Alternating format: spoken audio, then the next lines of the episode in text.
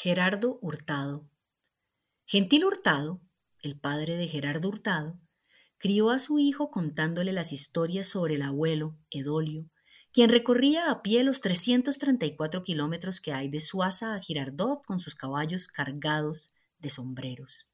Se los vendía a extranjeros y comerciantes en el puerto del río Magdalena, que los exportaban a Panamá y Cuba, y traía de vuelta las ganancias, el sustento de su familia.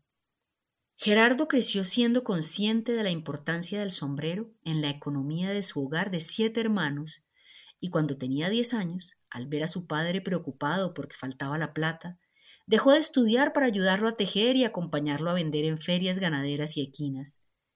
Era tradición que las mujeres del pueblo tejieran y los hombres arreglaran, es decir, le dieran la forma final al sombrero.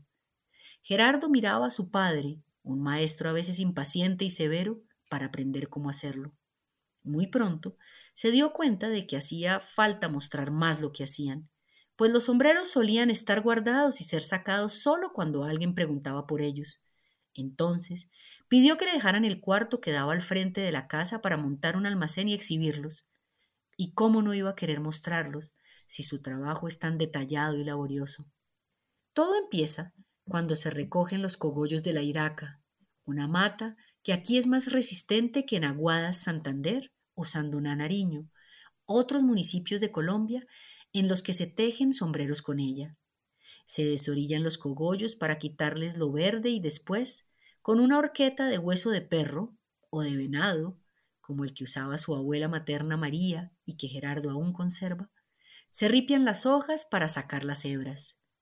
Luego se hierve en agua con limón o naranja agria, o con matas de monte como la malva o el caudillo para blanquearla. Se pone a secar en la sombra y una vez seca, se escogen las hebras según su grosor y tono. Lo que sigue es armar el empiezo con 80 hebras y a tejer. Se van cruzando, aumentando, subiendo y bajando las hebras, siempre apretando para hacer el plato, la copa y el ala del sombrero.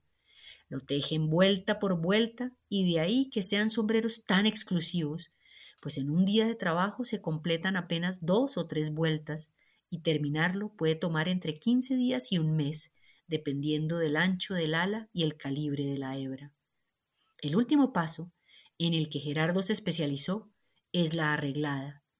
Las hebras de paja que quedan volando se cortan con una cuchilla, una a una, y se pulen con un corta uñas. Después viene el golpeo. Con un palo pesado de granadillo parecido a un pilón, se le da la forma al sombrero sobre una horma de madera de dinde y luego, con distintos palos, se afinan la copa y el cordón.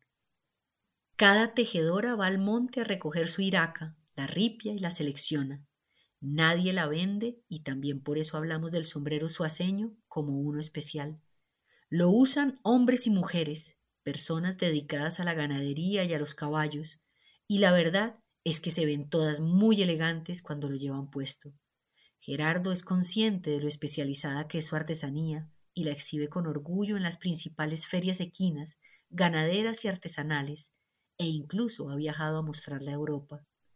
Por esto mismo, decidió montar la Casa del Sombrero Suaza, un taller museo en el que habla de la historia y el proceso de producción de los sombreros y que te invitamos a visitar.